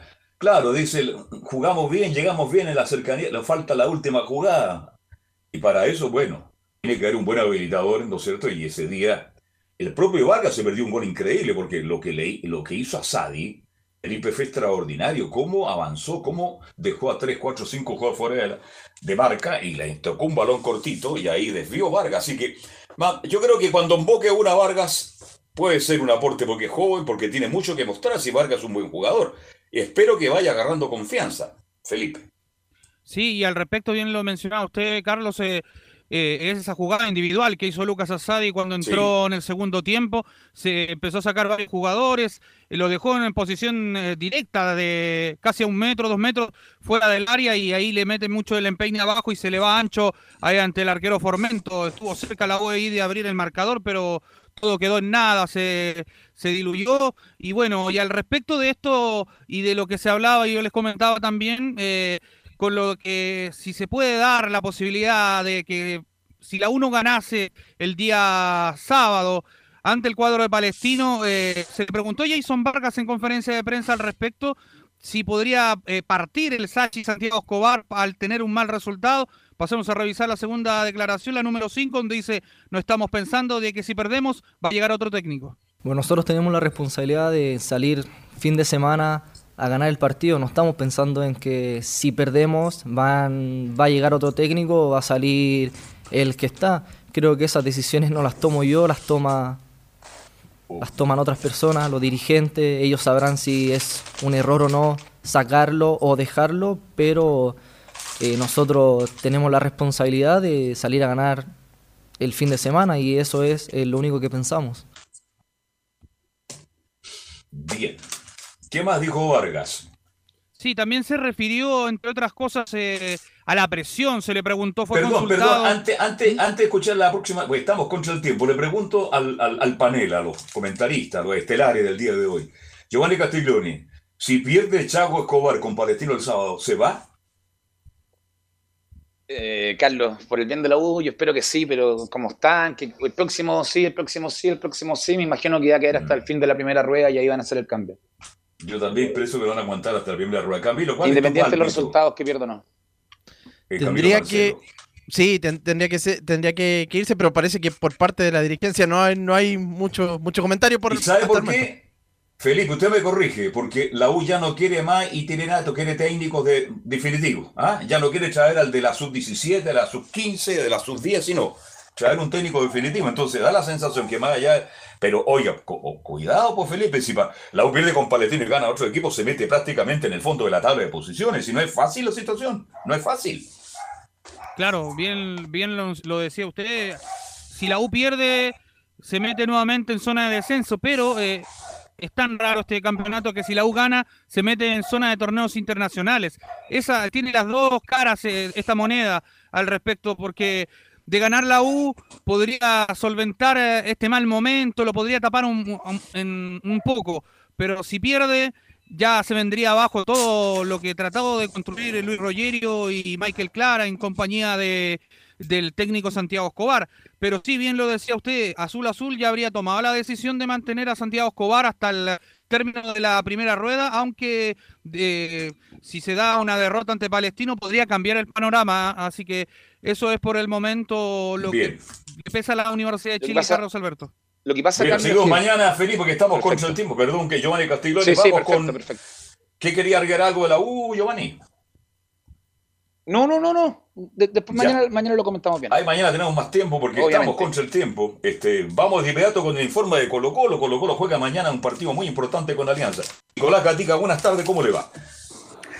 Sí, eh, buenas tardes, ya estamos en este informe breve de Colo Colo. Bueno, la, primera vamos a cerrar cortito lo que tiene que ver con el partido del día domingo frente a Unión Española, que se liberaron los audios del VAR y esto fue lo siguiente en el gol de la Unión Española, dice lo siguiente, los árbitros del VAR dijeron en primera instancia lo siguiente, para mí está fuera de juego, es fina, vamos a tirar líneas. Sin embargo, después de varios minutos tirando las líneas dieron el gol. En el gol de Leonardo Gil el VAR actuó de la misma forma y trazaron la línea del defensor de la siguiente forma la frente, se puede jugar con la frente. Y así entonces determinaron que la frente justamente lo que estaba eh, inhabilitando a Lucero en el origen de la jugada. Así que ahí sacaron entonces el bar, lo de Unión Española por la línea, se vio que estaba habilitado y por la línea también por el tema de la frente. Eso fue lo que inhabilitó a Lucero, fue totalmente milimétrica y ahí está entonces la, disparidad de criterios para eh, cobrar el gol de la Unión y no dárselo a Colo Colo. Con eso ya por esa parte será el partido de la Unión Española porque ya el equipo Colo Colo empezó a trabajar hoy día bueno, ayer ya de hecho con miras al duelo de, mañana frente a Alianza Lima a las 18 horas del Estadio Monumental, que estará, como lo comentamos ayer,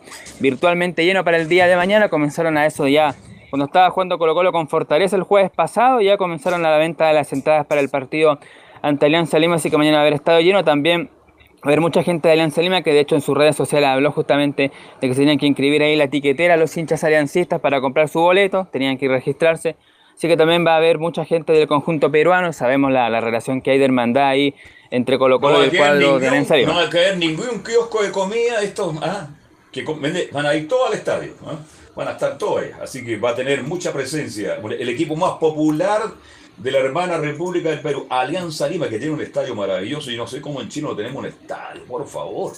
Si no tenemos estadio de esa categoría como tiene Perú, perdóneme, Chile ha crecido tanto, ¿qué pasa en nuestro país? Después viene Universitaria y el otro es Deportes Cristal, usted grande de Perú. Algo más de Colo Colo, Nicolás, mañana ampliamos todo porque mañana juega Colo Colo, pues, ¿ah? De hecho, claro, en Perú el equipo de Lanza Lima juega hoy día este partido frente a Colo Colo y el fin de semana, el domingo, juega ante Universitario de Lima, juega el clásico justamente allá de, Perú. Claro, esta semana va a ser especial para el equipo de Alianza Lima. Lo que decíamos de Colo Colo al principio que va a inscribir un sub-20, un juvenil, el uruguayo. Eh, Saldivia, Saldivia va a ser el jugador con ese, el que va a ser eh, titular entonces, así que eso, eso tiene que ver con el día de mañana. Y sí, vamos a escuchar una sola declaración nomás del técnico eh, Gustavo Quinteros, que ahí sí, me ayuda Emilio Feza con la, con la número uno que tiene ahí el técnico Gustavo Quinteros, para ir con esa declaración y ahí ya será el tema de Colo Colo en el día de hoy por lo menos, para ya mañana ir actualizando más información sobre las probables formaciones tanto de Alianza como la gente de, de Colo Colo. Sí, es un jugador importantísimo para el equipo y no va a poder jugar este partido.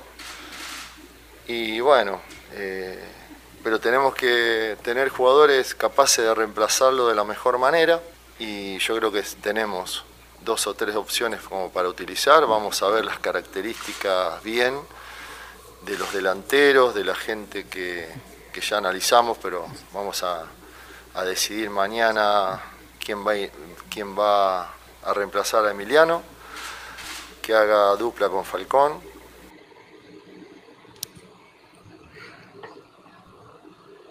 Bien. Se tiene que ver en el tema de quién va a acompañar a, a, Maxi Falcón, porque Emiliano Mar fue expulsado en el partido ante Fortaleza, por lo tanto el equipo de Colo Colo tiene la duda ahí, puede jugar Matías Saldivia, algún juvenil sub-20 o incluso el jugador eh, César Fuentes podría hacerlo ahí. Lo último para decir, bueno, que justamente César Fuentes hoy día está de cumpleaños, cumple 29, el volante que podría ser alternativa mañana en la zona defensiva en el partido entre Colo Colo y Alianza Lima, que por supuesto mañana tendremos ya las formaciones de ambos equipos. Ok, gracias, buenas tardes, Weekend Vamos a hablar otro día también esto del bar, eh, Giovanni y Camilo, porque en el fondo ellos toman la, transmisión oficial ¿ah? y la línea hace un ser humano, ni siquiera es la tecnología. Entonces, eso es un buen tema para analizar cuando ya vuelva de Dubái, porque está de vacaciones en Dubái, René de la Rosa. Vamos de inmediato ahora con la colonia, porque estamos contra el tiempo. Don Laurencio Valderrama. Sí, justamente, muchachos, solamente eh, marcarles que una disparidad de criterio ahí en, la gente eh, del bar, justamente eso es lo que reclama Gustavo Quinteros. Eh, justamente eh, vamos a ir de inmediato con lo, con lo contento que estaba César Bravo, lo tenemos pendiente de, ayer, esta victoria grande de la Unión Española por 2 a 1 ante Colo Colo, y dice en la número 2 que estoy muy contento por Leandro Gárate y por Ignacio Jara. Y contento por, por dos jugadores que no hayan tenido quizás una regularidad y no hayan tenido tanta tanta posibilidad de, ser parte del equipo titular. Creo que Leo respondió hoy y esperemos que él también siga, que este sea un aliciente para él y pueda demostrar la calidad de jugador que nosotros nunca hemos dudado, por más que a lo mejor no, no, no, no parte del inicio, pero siempre esperamos y, estamos confiados de que él pueda alguna vez marcar como lo hizo hoy día y que pueda ser una alternativa válida, sobre todo en el, en el eje de ataque junto a Sebastián y junto a, a con él. Y lo de Nacho Jara también, creo que la actitud ha sido distinta y eso se notó y es por algo que, que también se le trajo y él, él, puede dar una, algo distinto y algo que también necesita el equipo, sobre todo en su habilitación, en su, en su asociación y sobre todo los pases filtrados y los pases largos que, que puede aportar eh, Nacho al equipo. Como es una semana más cortita, muchachos, recordemos que el día, eh, día miércoles y jueves, por, ser Viernes Santo, miércoles y jueves estaríamos ampliando lo que es el tema de las colonias con, y porque además Unión abre la fecha el Viernes Santo a las cuatro y media ante Deportes La Serena, un equipo que está eh, en, en plena resurrección tras la victoria ante Católica. Y, por cierto, tenemos muy enfocado en, el auto que va a jugar ante equipo y en Palestino, sobre todo, porque ya Gustavo Costas está preparando el partido ante la del sábado en Santa Laura donde buscará romper una racha de cuatro partidos sin ganar, muchachos. Muy buena tarde.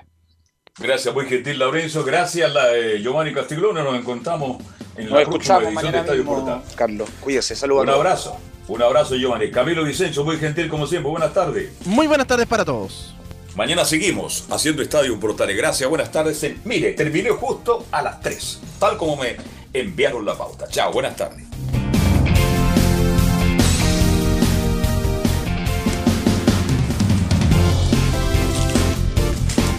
Fueron 90 minutos con toda la información deportiva.